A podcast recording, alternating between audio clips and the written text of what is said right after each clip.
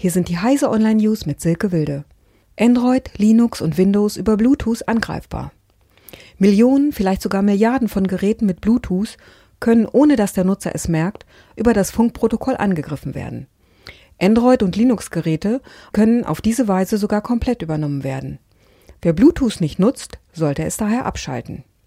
Update von HP sorgt erneut für Probleme mit Alternativtinten.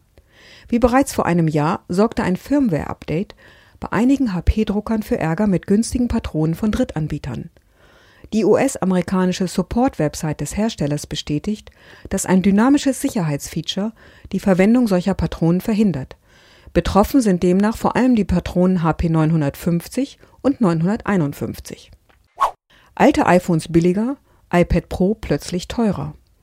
Um neben den teuren iPhone 10 und iPhone 8 auch das mittlere Preissegment zu bedienen, verkauft Apple ältere iPhones weiterhin zu etwas niedrigeren Preisen.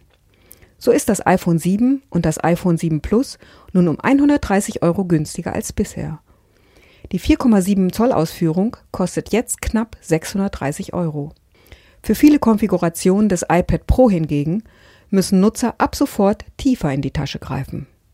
Internet für politische Informationen so wichtig wie Zeitungen. Das Internet ist einer Umfrage zufolge als Informationsquelle für politische Themen mittlerweile fast genauso wichtig wie Tageszeitungen. Laut dem Digitalverband Bitkom gaben 73 Prozent der Befragten an, sich im Internet über Politik zu informieren. Nur ein Prozent mehr, nämlich 74 Prozent der Befragten, nannten Tageszeitung als Informationsquelle.